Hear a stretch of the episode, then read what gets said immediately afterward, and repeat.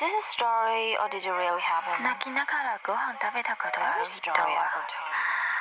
夏天一定有秋天的凉意，沿路风景真好，心底里爱。所有的摇头走路 Je t'en happy to toi Stories que je perds are ta where rame. memories go when they're forgotten. Maybe some of them become songs. 大家好，欢迎收听《明日酒馆》第十期《About of Tomorrow》，我是橘子。我是松饼， 嗯，第十期是本季的最后一期了。那这期节目就是我我们一共定过两次主题，一次是关于告别，嗯一次关于女性，但是最后都因为工作太忙来不及准备。然后在最后一刻的时候，我们把主题改成了无主题大乱讲。嗯，所以我们就各自自由的讲自己喜欢的故事，不用去应和什么主题。就是这感觉听起来像一个不错的办法，就是以后我们以后都可以这样，以后我们要是就是来不及准备的话，就用这个办法总比开天窗好。对，嗯，那我们谁先讲呀？你先吧。好，我今天讲的这个故事是一个台湾作家写的小说，这个作家叫做甘耀明，呃，甘甘甘苦的甘，然后闪耀的耀，明天的明。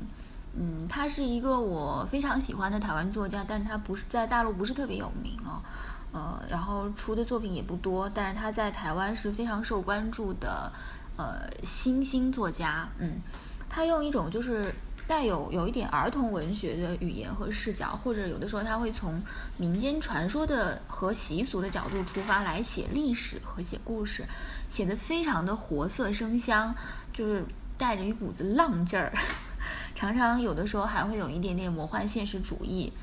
然后他的故事也非常有，就是他们客家人以及台湾的这个乡土的特点，就是有他们自己故乡的特点。是我在一三年的时候关注到的一个作者。呃，我今天要讲的这个故事，也就是当时就是带我接触认识这个这个作家的作品的那一那一个小说，叫做《孽鬼》。孽是啮齿动物的啮，哦鬼就是魔鬼、饿死鬼的那个鬼。呃，这孽鬼这个这个故事选自甘耀明的一本小说，叫做《丧礼上的故事》。这本书在一开头呢，就说到出生在日据时期的阿婆，她的长寿的秘诀竟然是听故事，甚至靠着故事药，就是她把故事当做一种疗愈的药来排遣悲伤。嗯嗯，有一天冬冬天天气非常好的时候呢，阿婆就搬着藤椅坐在屋檐下，看着天上的白云在蓝天上变幻无穷，然后她怀里抱了个脸盆儿，盆里躺着一只猫，她就在对猫讲故事。这个故事的情节是说，有一匹日本日呃日本时代的战马渡过家门前的小河时的，遭到了一只河蚌夹了两个月，最后力竭而死。然后那个河蚌就靠着马血过日子，就过活得特别好。然后随着马匹横渡了一条大河，一路南下，最后落脚在了百公里外的一个浊水溪。这就是浊水溪血河望的由来，他就给猫讲了这么一个故事。他讲完这个故事呢，就叹了一声，叹了一口气，说：“这时候如果变成白云，飘到高处，就能看更多的故事了。”接着他就放慢呼吸，直到懒得呼吸，然后离开世界，就再也没有回来。阿婆小的时候曾经差一点死去，她在六岁的时候生了重病。马上就就快不行了，就死亡大关已经即将到来。对于一个有十个孩子的家庭而言，损失一个就算是不舍得也无暇悲伤。那当时，嗯、呃，他的母亲非常不忍心，然后就讲了一个小故事给他，算作是给这个家里最小的女儿的礼物。嗯、这个故事非常的简单，就是一只满怀哲学之心的羊如何倒立生活了半年，直到所有的羊都学它倒立。听完故事，阿婆就咳了一声，然后胸部剧烈起伏，竟然就从鬼门关给跨了回来。然后曾祖母就非常的高兴，她后来抱着阿婆到处拜访，请别人讲故事给她当疗药。所以一个个悲伤的或者喜剧的故事，就像良药一样灌进阿婆的耳朵里，她渐渐就恢复了健康，最后就一直活得好好的。他在世的时候呢，总是喜欢碎碎念，于是有了一个绰号叫“面线”，就是在客家话里面就是啰嗦的意思。嗯就像你吃面条，就是吸面条的时候，嘴巴发出那种稀稀嗦嗦的声音，对，大概就是那种程度的啰嗦感。那他的绰号后来慢慢从面线升级为面线姐，到面线伯母，最后成了面线婆。嗯阿婆过世的时候呢，她唯一的要求就是邀请大家到她的丧礼上讲故事，所以当时路过的、奔丧的、看热闹的人，通通都来讲故事了。而阿婆的孙子，也就是这本书的作者，就负责来记录这些故事。那么这些故事许多都取材自他们家族的故事，都非常有趣，但是又是那个时代的一个缩影。孽鬼这个故事呢，讲故事的人是一个叫阿水伯的人，他是以第一人称写的，他与这个面过世的面线婆相差十岁，如今就是已经是一个伯伯了。但是在他还小的时候呢，呃，我们就称他为阿水好了，因为他现在是阿水伯，嗯就推断以前应该是阿水。啊、他在二战期间出生，然后那是一个非常贫穷的年代，特别缺少食物，而这个故事就是关于饥饿的故事。当年的小孩经常生病，他们最难治疗的怪病就是饥饿，因为没有食物。嗯阿水说：“吃只有舌头那么短的一个距离，却控制着你的全身。换作用他妈妈的话说，就更加直接。他妈妈说，舌头就是鬼的尾巴。为了吃一次澎湃的大餐啊，他就是化身为跟屁虫，跟着妈妈拼命的纠缠。他想，如果舌头是鬼的尾巴，那鬼的身体在哪里呢？是藏在肚子里而露出一截像舌头的尾巴吗？要是真有鬼藏在肚子，真希望妈妈拿菜刀剁了舌头。他张大嘴巴，恐怖地抖着饿死鬼的尾巴，然后口水就从嘴角这样流下来，样子非常可怜。这招呢就起了作用。到了年底的时候，妈妈就决定来一顿丰富的大餐。过年围炉的时候呢，他的阿公用榔头把松动的牙给敲稳，然后阿婆也乐呵呵的笑着，然后其他人都围着桌子，筷子捏在手里。不久，大餐就上桌了，每个人得了一碗白米饭，这个叫做清饭，就是清楚的清清饭，没有配菜。阿水兴奋得全身发抖，因为其实现在年轻人可能不懂一碗饭有什么稀罕，可是他们当时的那个主粮叫做番薯签，就是把在番薯呃在量产的时候把它刷成签条，然后晒干，收入麻袋里面储藏储藏。那那个番薯签常有臭掉的心和虫咬的味道，它在蒸过之后就黑乎乎的，非常的难吃，跟现在那个地瓜干啊完全不是一回事儿。要是一年到头整天都在吃番薯签，能够熬出头吃一碗清饭，那个真的就算是澎湃的大餐了。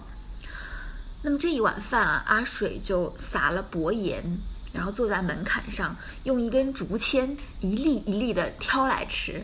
面对着夕阳，啊吃晶莹剔透的饭粒，那是何等的享受啊！他边吃边数啊，数到第八十三颗的时候，肠胃已经绞痛难耐，可能是肚子里的饿死鬼受不了在打滚，他就赶紧把饭扒光，安慰他的饿鬼。可是呢，回头一看，姐姐弟弟们也学他拿着竹签儿在那儿挑饭，而自己的碗已经吃空了，于是他就瘪着嘴痛哭。姐姐被他弄烦了，就赏了他五粒饭。他在内心简直就是在呼喊啊，先祖保佑我！然后用竹签小心翼翼地串起这些饭粒，拿到厨房，当做香肠沾了一点酱油，炭烤了一下，一直吃到了大年初二。无法想象。这顿清饭过后呢，阿水又发挥了纠缠的功夫。有半年时间，妈妈见到他就像见鬼一样。终于有一天，又答应他可以吃一顿更好的大餐，但是呢，得自己干活赚钱。阿水当时八岁啊，连钞票都没有见过。幸好阿婆教他呃编织扫帚和簸箕，所以他在七月的时候，其实这时候离过年吃那一段已经到了七月了。半年了，嗯，七月开始剖竹子编簸箕，九月河滩上的那个田根子草开花之后，就可以割下来当扫帚。到了十二月，手指长茧了，技术也成熟了，他就能编几个比较像样的不错的货品。到了除夕早上，这又一年过去了啊！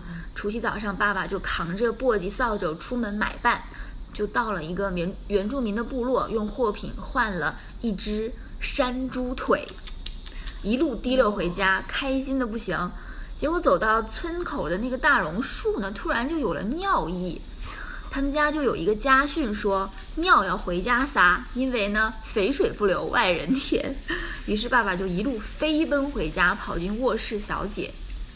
他尿得非常的快意，一手撑着墙，然后两眼翻白，忽然感到提猪腿的那手一松，扑通一声，尿尿桶就炸出了大水花。爸爸大喊说：“完了！”低头一看，那个猪腿已经在尿桶里沉沉浮浮了。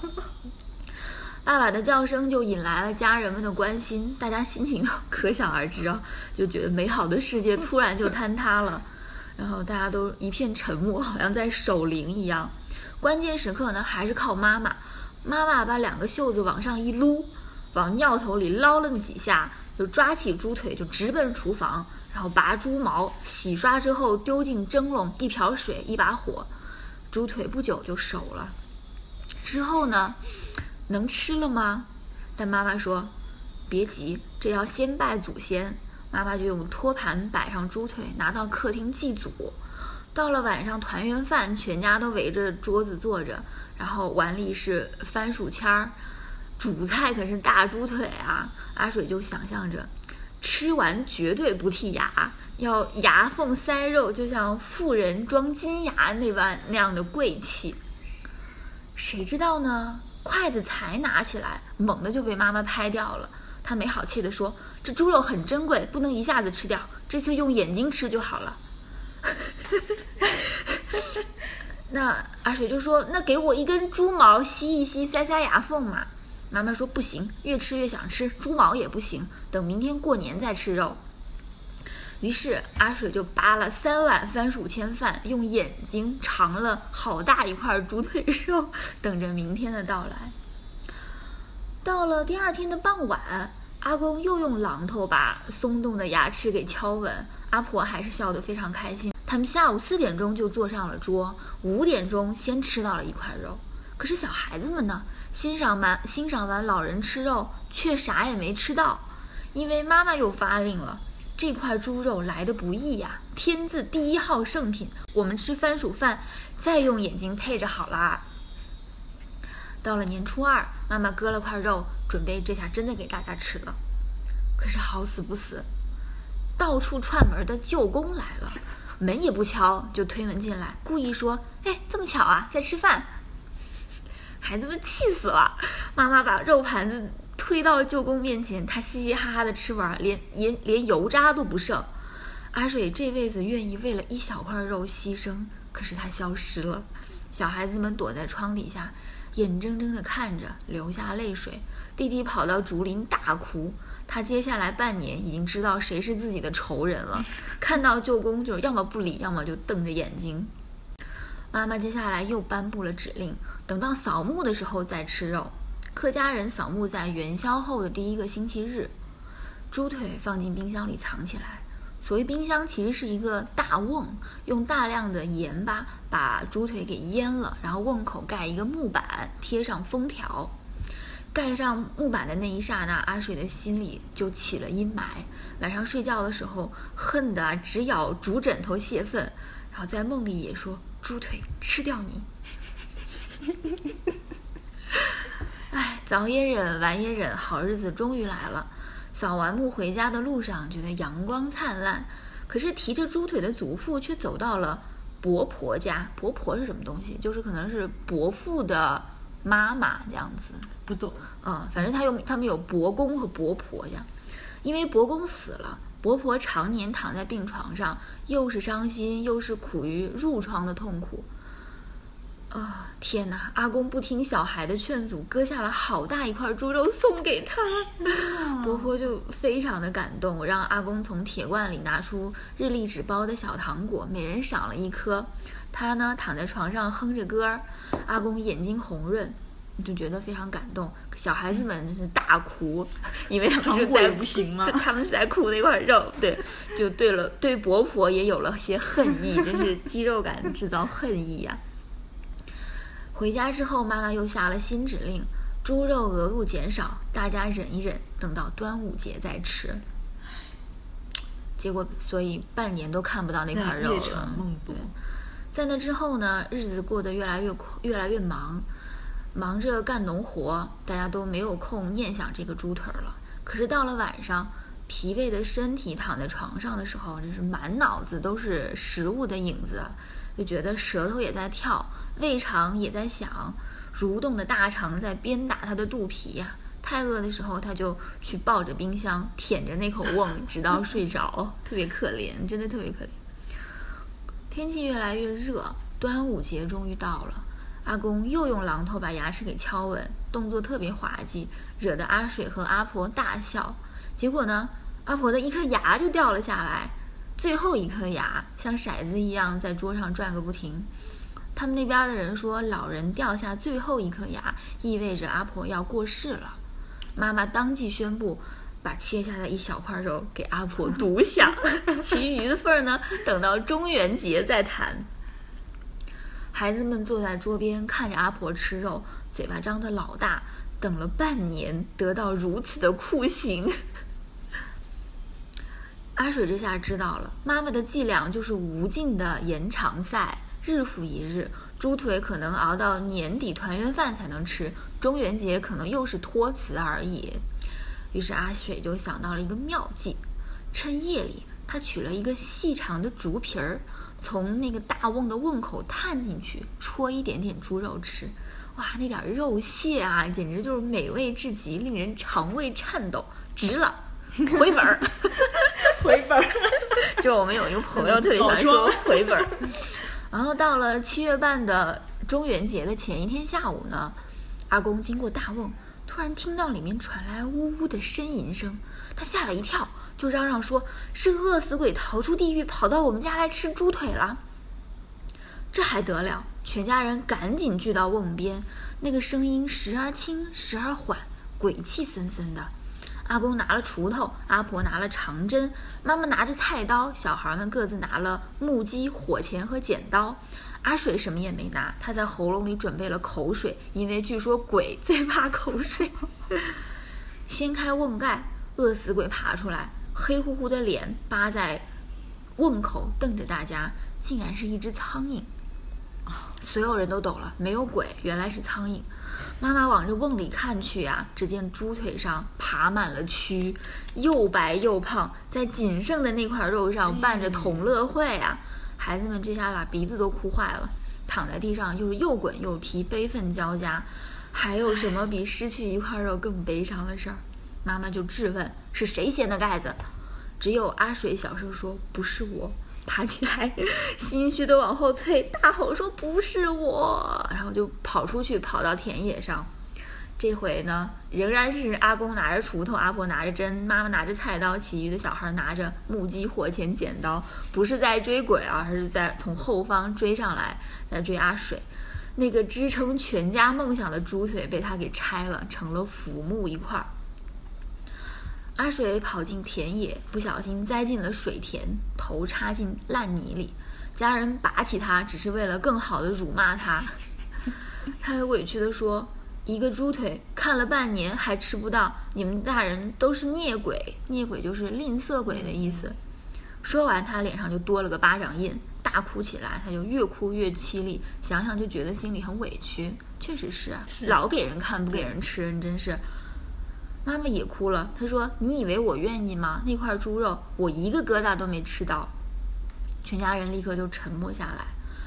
阿水不管，他头也不回，就拼命地往荒野跑。也不知跑了多久，他找了个地方坐下来，把头埋在双腿间，仍然在哭着。这期间，妈妈就特别着急的在找他，但是他还特别孩子气啊，就不想再回家了。哭到天黑了下来，忽然间他闻到了香味儿。阿水趴在地上闻那个味道的来源，然后起身到处寻找，也不知找了多久，撞上了一扇门。抬头一看，哎，是自己家的门。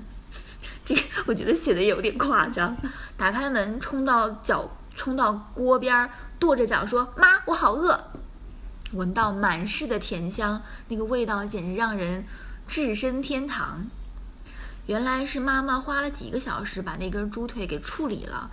剔除了蛆和烂肉，下锅去煎，煎成那种香香的肉丁，然后撒了盐和九层塔。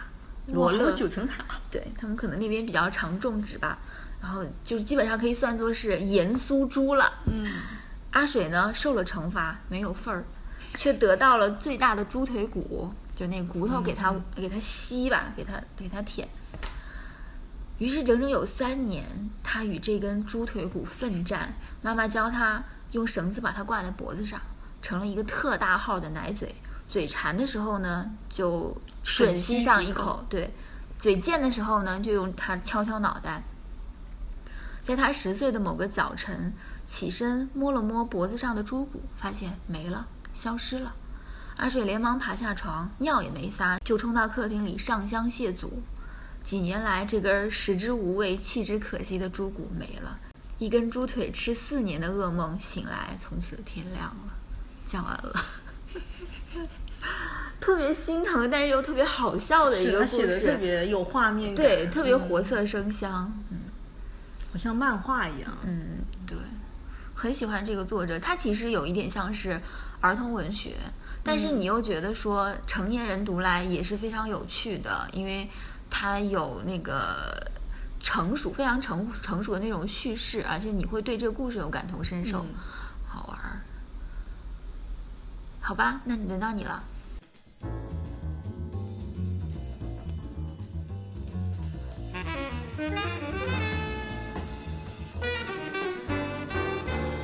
啊，那我今天要讲的这个故事呢，是卡夫卡的《变形记》。嗯，其实卡夫卡，我我相信应该很多人都听说过这个作家，呃，但是我是最近才开始看他的作品，因为我在 Kindle 上面下载了一个他的全集。然后，因为经常前段时间经常出差，带个 Kindle 比较比较方便，会在飞机上就看。那前面是他的一些短篇的小说，《变形记》也是在这个短篇的小说里面。嗯，其实我坦白说，我并不是很喜欢卡夫卡的呃短篇小说，就是嗯他的一些写作的手法，其实会让我，因为他其实也很像是寓言故事，但是他那些寓言故事，他写作的手法，他会有点啰嗦。这个是我我觉得读起来会比较乏味的一点，嗯，但是其实我我很喜欢他的两篇，就是迄今为止看过的这些短篇小说里面，我很喜欢他的两篇，一篇就是《变形记》，还有一篇是《乡村医生》。那我想说《乡村医生》，等到以后有机会再说给大家听。那我今天就先讲《变形记》，《变形记》也是他非常非常有名的一篇小说。嗯，那嗯，他的小说的开头非常的有趣，他写说一天早晨。格里高尔醒来，发现自己变成了一只巨大的甲虫。他的背像坚硬的铁甲贴在床上，肚子呢被分成了好多块弧形的硬片。那比起他庞大的身躯，那许多只细腿啊，真是细得可怜，都在他的眼前无可奈何地舞动。他不知道自己出了什么事情，但是他可以确定这个不是梦。嗯，他向窗户外面望去，窗外在下着雨，这让他的心情更加的忧郁。那格里高尔呢是一个推销员，因为工作的关系，他要经常坐火车到处去推销商品。他的父亲因为早年破产，呃，就待在家里面，母亲也没有工作。他还有一个妹妹，妹妹正在念书，所以，呃，格里高尔的收入呢，不仅要维持一家四口的日常的生活，他还要。攒钱来帮助父亲还债，那他有很多的计划，比如说他想要在五六年内帮父亲把债务还清，还要送妹妹去音乐学校去学习小提琴。所以他虽然很不喜欢自己这份工作，但是他没有办法辞职。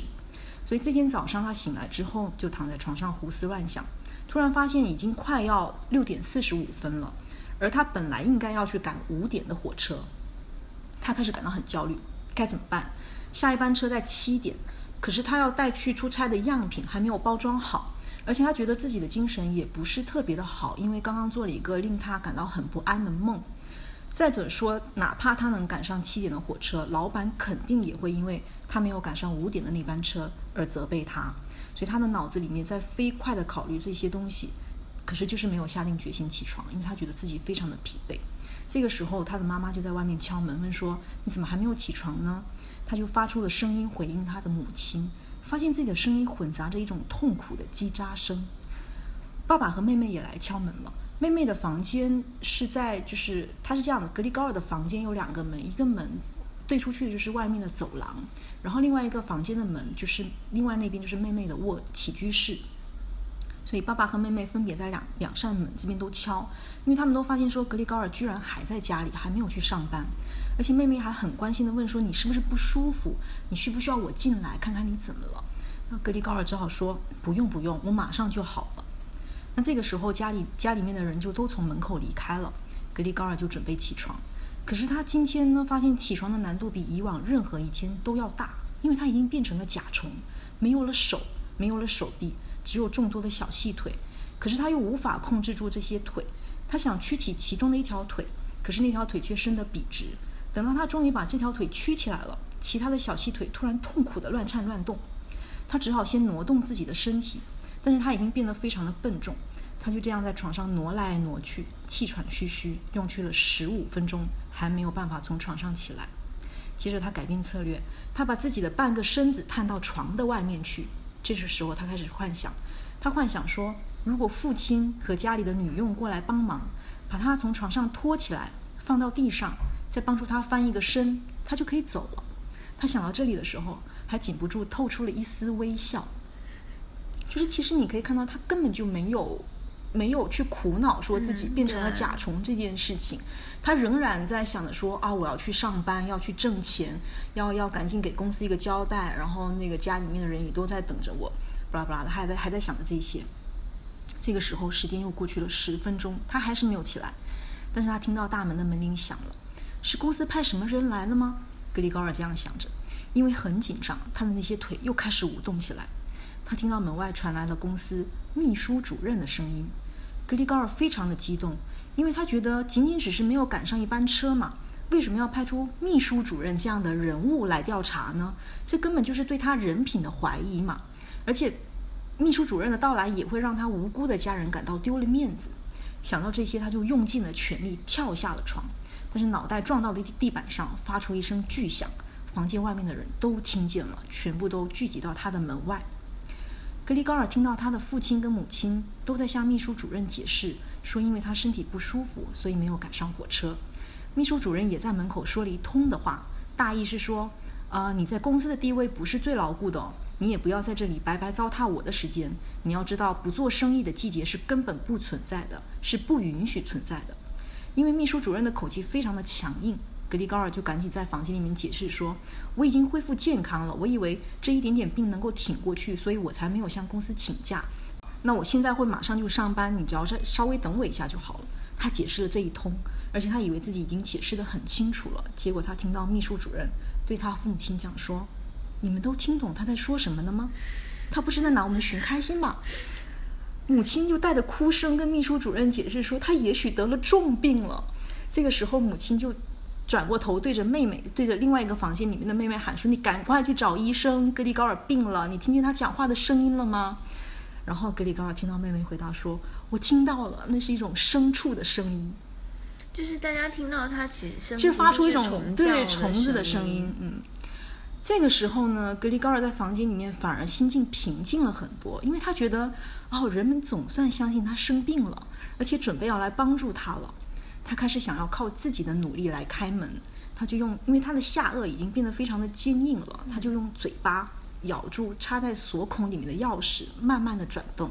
但是这个举动呢，也给他的身体带来了伤害，就他嘴里面就淌出了一股棕色的液体，就是淌过的钥匙滴到了地板上。嗯，门终于打开了一个缝隙，格里高尔探出了一点点身体，他看到秘书主任。倒吸了一口冷气，用一只手捂住张开的嘴巴，向后退去。母亲看到他，则浑身无力地倒在了地上。父亲呢，先是恶狠狠捏紧拳头，仿佛要把格里高尔打到打回房间里去。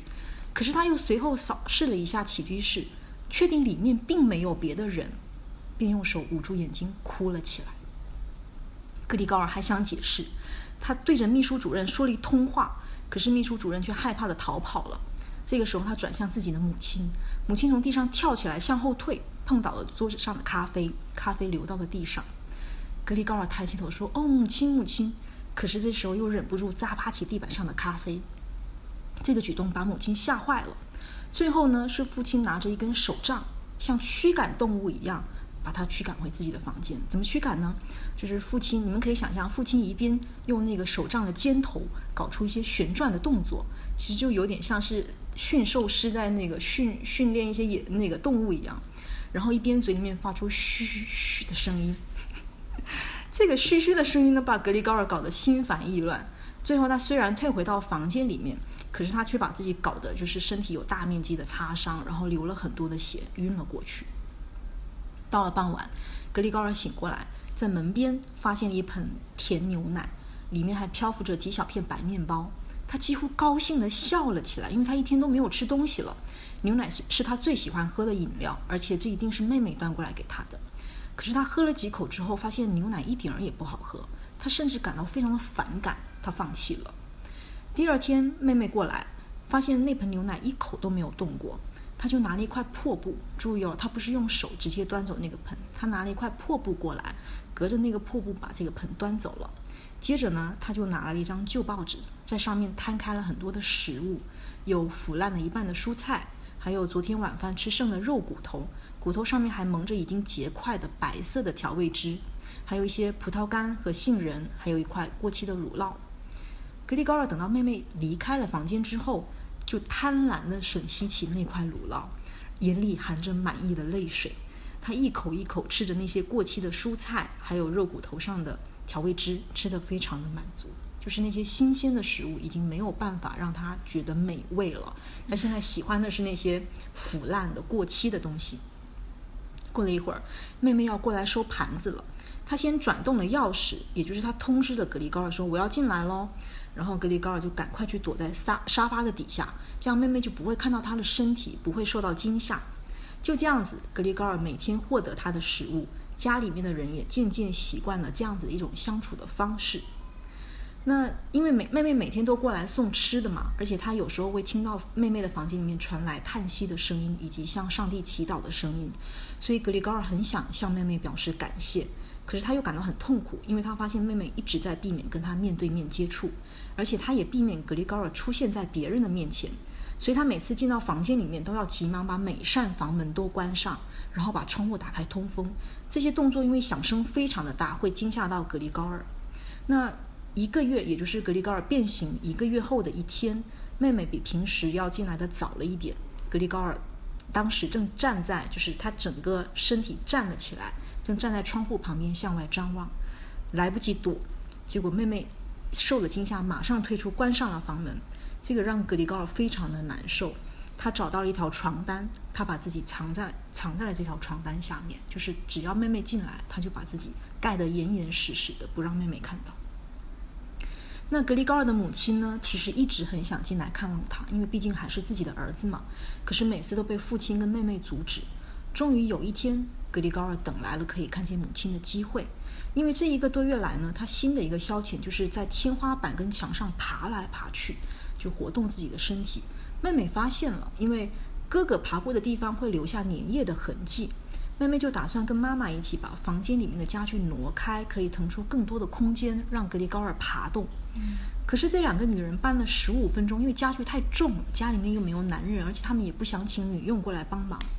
母亲突然说：“这些还没有搬走的家具，还是留在这里吧。如果我们把家具都搬走，这就好像表示我们已经放弃一切恢复健康的希望，对格里高尔撒手不管了。最好我们还是保持原样，以便当他重新回到我们身边的时候，会觉得这一切还是跟以前一样。”而且会帮他更容易忘掉这段时光，所以其实母亲还有父亲，他们对于格里高尔可以重新变回人形，还是怀抱着一些希望的。嗯，但是妹妹的看法不同，她现在在家里面俨然是一副哥哥事务管家的身份，她坚持自己对跟哥哥有关的任何事情都有绝对的决定权，所以她坚决要搬走这些家具。但是母亲说的那番话，格里高尔听进去了，打动了他。他决定自己做点什么来阻止妹妹继续搬走这些家具。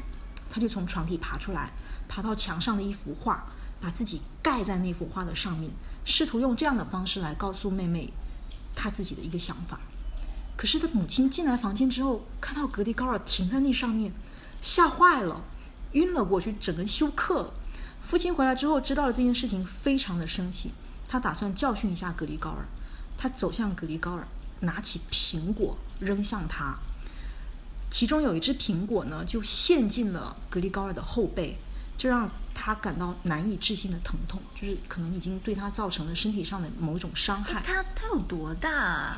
我想象不出来，因因为书里面没有讲。就还是跟人一样大的一个甲虫，我觉得其实可能可能没有人这么大，嗯，因为他讲到说他停在那幅画上面的时候，对是讲到说是一个大黑点。嗯我我我在想说，有可能就是我们人的一半大吧，嗯大概是这样。因为如果真的是人的大真的是有点太太可怕了。对，然后这个时候呢，因为那个苹果已经已经对他造成了伤害，他感到非常的痛，而且感到自己快要死了。只要父亲再不停手，他可能就要就要被父亲打死了。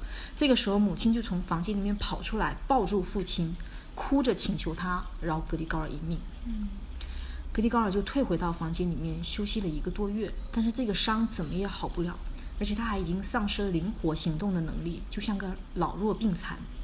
那在这一个多月里面呢，父亲在银行找了一份打杂的工作，母亲呢在帮时装店缝制一些内衣，妹妹找了一个售货员的工作，晚上就靠晚上呃那个呃没有上班的时间在学习速记跟法语，以便以后能够再找到一份更称心的职位。他们还把家里多余的一个房间租了出去，租给了三个房客，所以大家其实都没有更多的精力管格里高尔了。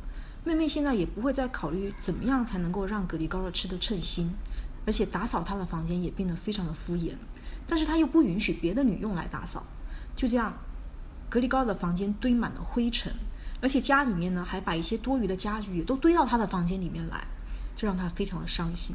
所以其实可以看到，家里面已经慢慢慢慢在放弃她了。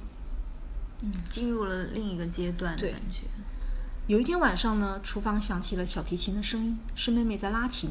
妹妹已经很久没有拉提琴了。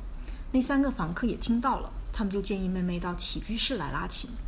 那所有的人呢，就集中到了房客的起居室。格里高尔趁大家不注意，也偷偷地溜了出来。他的身上蒙满了灰尘，背上和两腰沾满了绒毛、发丝和残羹剩饭，但是没有人注意到他。大家都在听妹妹拉琴。妹妹的琴声壮大了他的胆子，他越爬越近，他甚至决心要一直爬到妹妹的跟前，扯她的衣裙，让妹妹以后可以带着提琴到他的房间里面去拉给他听，因为他觉得这里的其他人没有谁能够像他那样欣赏妹妹的演奏，而且他还想要跟妹妹讲说，我去年圣诞节就已经打定了主意要送你到音乐学院去学习。他想，如果妹妹知道这个消息，一定会感动得热泪盈眶。这个时候，其中一个房客发现了格里高尔，他们非常的不痛不愉快，当场表示要退租，而且不会付一分钱。就是之前他们已经住了一个礼拜，不会付一分钱的房费，因为他说你们之前并没有告诉过我有这样的一个情况，而且这个情况太恶心了，已经超出我们的预期了，所以我们马上就要搬走，而且不会付钱。妹妹这个时候就站起来说：“亲爱的父母，这样下去是不行的。我不愿意当着这头怪物的面说出我哥哥的名字，但是我们必须设法摆脱他。我们已经仁至义尽了。”妹妹说完，嚎啕大哭了起来，一边哭一边说：“他必须离开这，他就是格里高尔，他必须离开这，这是唯一的途径。父亲，你只需要抛开以为他还是格里高尔这个念头，这不是格里高尔，而且你要知道，这头动物现在正在迫害我们，它驱赶房客，显然是想要占领整栋公寓，让我们露宿街头。格里高尔觉得非常的疲惫，他根本不想吓唬谁，更不可能想要吓唬妹妹，因为他最爱的就是妹妹。他开始转身走回自己的房间，他走得很慢，因为身上还带着伤，要时不时停下喘一口气，而且他这段时间以来几乎就没有吃一口好好的饭，没有力气了。嗯所以妹妹好好狠心啊！对所以当他走到门口的时候呢，他还扭过头来看了一眼，他看到妹妹站了起来，他最后瞥了一眼母亲，母亲已经完全睡着了。格里高尔慢慢进入房间，就在他刚刚进入房间的时候，房间的门就被迅速关上，插上门栓锁了起来，而且听到妹妹大声喊了一声：“已经锁起来了。”格里高尔大吃一惊，细腿都发软了。是妹妹这么迅速的采取的行动，是妹妹，她早已经站直了身子，在等着他进房间，好把房间的门锁起来。他不知道接下来该怎么办。他环顾了一下房间，但是这个时候呢，他感到身上的疼痛好像正在渐渐的减轻。他开始怀着深情和爱意回忆他的一家人。接着，他的脑袋不由自主地完全垂下，鼻孔里呼出了最后一丝微弱的气息。第二天，家里面的人发现格里高尔死了，就把他像打扫垃圾一样扫出了家门。接着，父亲、母亲跟妹妹有了时间出门去休息跟散步，因为房客也走了。他们坐电车到郊外，开始商量接下来的生活。他们发现，诶，各自的工作都还不错呀，于是打算把现在的这栋公寓卖掉。这是之前格里高尔就是工作用工作攒的钱给他们买的一栋公寓，他们打算把它卖掉，搬到小一点的、便宜一点的公寓。而且这个时候，父亲跟母亲发现妹妹已经长成了一个美丽的少女，是时候给她物色一个如意的郎君了。他们就这样怀着对新生活的畅想，在阳光里面慢慢的散步，就完了。好像一个寓言故事啊。对，其实卡夫卡的很多短篇小说，你读完都会觉得它是一个对现代的一个寓言。嗯嗯，而且他很擅长在他小说里面，他出现的一些人物都非常，也不能说非常，就是就是都处在一种相对来说比较孤独的这么一个境地里面。我觉得他的变形成一只甲虫也是一种就是内心的映射吧，映射到了外表上，就是就是可能迫于各种各样的来自生活的压力等等的，其实有很多，让他有很多，我看过很多人对《变形记》有各种的解读，嗯对，但是卡夫卡高明的地方就在于，他并没有告诉你他为什么变成了甲虫，嗯他也没有告诉你，就是而且你可以看到格里高尔在变成甲虫之后，他根本就没有去思考过。我为什么会变成甲虫了？我变成甲虫以后该怎么办？他完全没有去想过这些，他仍然是想想到的是，我如果不去工作，我就没有钱养活我的家里面人。仍然想到的是，我家里面，因为他每天都在房间里面偷听他家里面就是父亲现在怎么样了，母亲怎么样，妹妹怎么样，他仍然在偷听这些东西。他其实真的是非常的可悲。你知道我现在，因为我没有看过卡夫卡，但是我是村上春树迷，嗯就是从从讲的这个变形记的故事就可以看出为什么村上春树很喜欢卡夫卡，就他作品里面有很多这样的痕迹。嗯，对，突然出突然现的一个呃莫名其妙的人物，然后他就把它当做一个很普通的事情，用很就平淡的嗯叙述下去。除了这一点之外，就还有很多啦，就是就是让我有一种很村上春树的感受。而且卡夫卡的嗯小说还挺魔幻的，我觉得它也影响，包括它影响到加西亚马尔克斯。嗯对，就是像我记得应该是马尔克斯吧，他就他就有在讲说，没有人敢像卡夫卡这样开头，嗯就是一天早上醒来，格里高尔发现自己变成一只巨大的甲虫，没有人敢像他这么开头。嗯，对对，在在一些就是有人收集收集那种经典的开头里面，我有看到过这句话，就是很惊人的开头。对，非常惊人，他甚至没有告诉，就是猝不及防的。嗯，他是一个先驱吧，在某一算是个某一些领域上，他算是但他是启蒙了、影响了很多的人。嗯，但是其实我我不知道，可能是因为我还没有看到他后面的一些中长篇的作品，但是我觉得看他短篇作品的时候，我觉得更像是一种他的习练，更像是他在就是下了班之后回家就是练习写作的那种那种感觉。对，我觉得更像，因为有些非常非常的短，可能就是一小段，很有趣。包括他有一个写到一个呃一个呃，他把法律比喻成了一一一扇门，然后讲说有一个老者，一个农民，一直想要进入这个法之门你们去看一看法是什么。然后在这个法法之门的门口有一个警卫，然后就是不让他进去。这个农民就在外面，就是就是等了一辈子，等到最后，这个警卫就跟他讲说，等到最后他就央求这个警卫说，告诉他法之门里面是什么。然后这个警卫最后就告诉他说，这个这个法之门只为你一个人开放。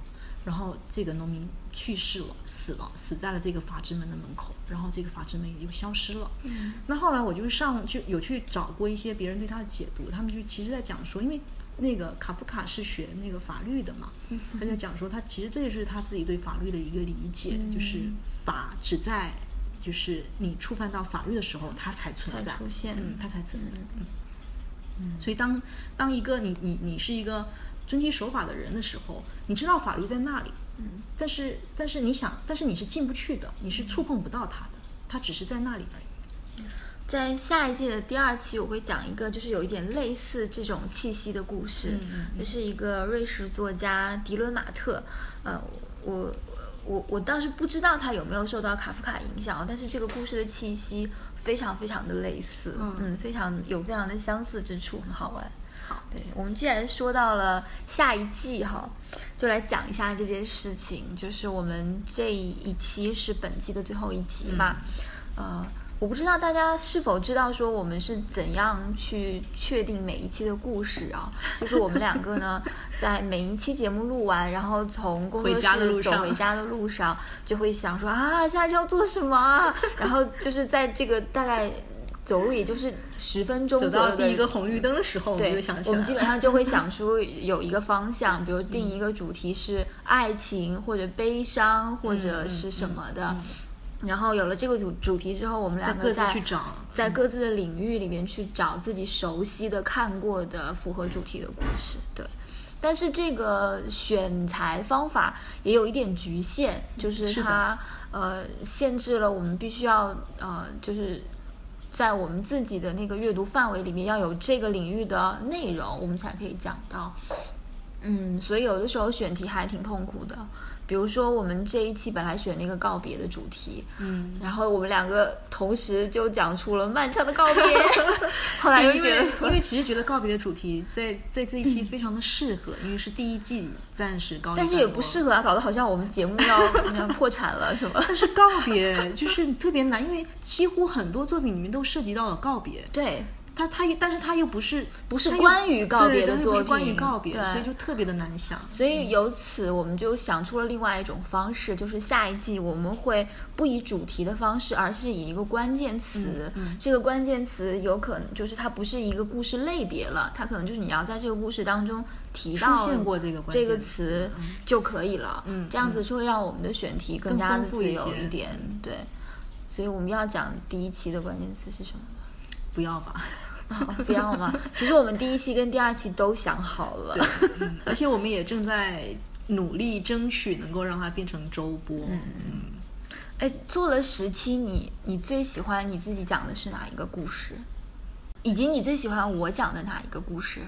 哇，这个我觉得可能有点回忆不起来。其实我我我还是很喜欢第一期特德江的那些故事。我也是，我也是。对我我到现在仍然非常喜欢特德江。但是我就是受不了大家每一次提起我们讲的最好的就是第一期，这个多令人生气呀、难道我们后面都在退步吗？但是我告诉你，其实收听率最高的是精神病人精神病人那一期对，对那个我喜欢大家因为呃觉得这个题材比较猎猎奇奇，对，对所以大家会更更感兴趣去听。嗯嗯，但神秘博士那一期的收听率就非常的糟糕，这让我们有点始料未及，因为我们都觉得那期其实我们做的非常的。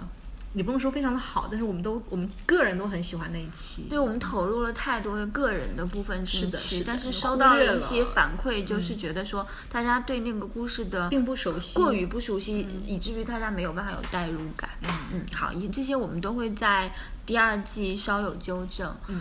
呃，第二季我们会以一个比较新的面貌出现，我们会有新的片头，然后新的过场曲，是吗？哦，不对对对是小能要帮我们写吗？对，上上一期就是来讲嗯喜剧的那个女孩儿，她是一个 musician，虽然她不允许我这样说她，嗯，她会帮我们写一个新的呃间奏这样子。哎、所以在这以上十期里面，你最喜欢你自己讲的哪一个故事，以及你最喜欢我讲的哪一个故事呃，我最喜欢我讲黄金时代。？OK，对对对，因为本身黄金时代是讲不是爱情，爱情，爱情，爱情，对对对，不是爱情，不是爱情，爱情，不是。不是爱情。我讲的应该是王和小麦。哦好，那是爱情。OK，嗯嗯，第第二期。嗯，然后我最喜欢你讲的是第三期的金翅雀的那个故事，哈，那根本就不是一个完整的故事。但是我很喜欢那个片段。哦，好吧。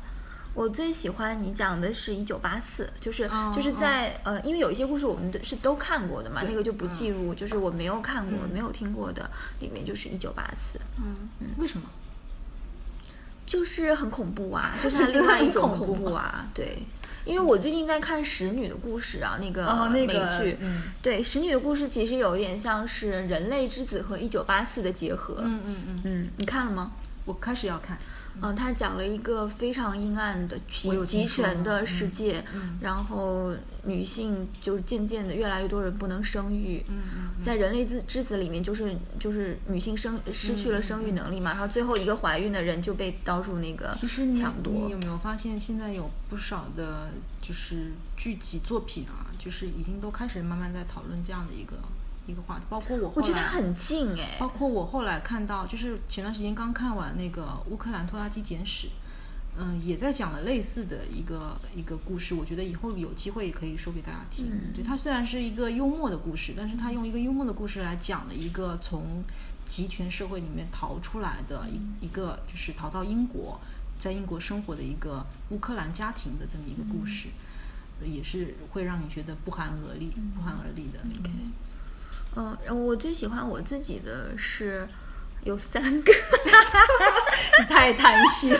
我很喜欢石黑一雄的《别让我走》。嗯然后我也很喜欢广播明星和最开呃第二季我讲的那个呃怎样都行，伍迪艾伦那个电影哦 Whatever 嗯 Works，、哼对我我就选 Whatever Works 和石黑一雄的别让我走吧，两个对。对，我其实觉得别让我走，你讲的特别的好，就是我对这个故事特别触动但不是我我最喜欢的故事，对。嗯但是我觉得你讲的特别好，就是缓缓的叙叙述，我觉得是一个非常好的。特别感人，嗯哼，好，好像有不少人因为我的推荐去看了这个电影，嗯，我也去看了，嗯，对，嗯，好吧，要依依不舍的跟大家道别了。其实也不会很久，我们就是一个休息月的时间对，休息一个月，然后我们就是但其实这一个月里面，我们还是会在准备的，对，只是当然啦希望能够更从容的跟大家见面，而不是像现在这样，我们几乎是每次每次就是星期三要要开始就是。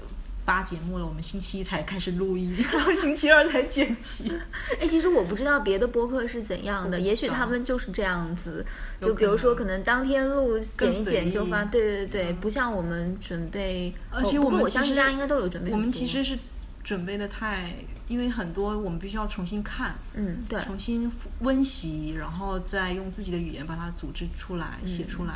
而且我我不知道大家有没有感觉到哈，就是我们的故事是都有写下来在讲的，因为故事会有非常细碎的细节。对对。如果你只凭一个记忆看过之后嗯这样讲，你你的语言会非常的啰嗦，而且又是缺斤少两。所以其实我特别佩服，就是上一次幽默那一期李伟。李伟还有小能，他们很厉害，嗯。因为他们几乎就是脱稿在讲的，对但是他们记得能够把很多细节，那个记得非常清楚。西蒙佩吉嗯的那个故事这样子完整讲下来，没有任何稿子我觉得这。是一种能力。而且你知道，他其实是在我们几个讲故事的时候，他才在想的，对他才在前面没有做任何准备。我就说真是服了，不过也难怪那一期节目做了两个多小时，都是他们的错。行，好吧，那我们就是下呃七月二十六号见的那七月二十六号就是周三，七、月六十二十六号我们再相见，好，空中再会，拜拜，拜拜。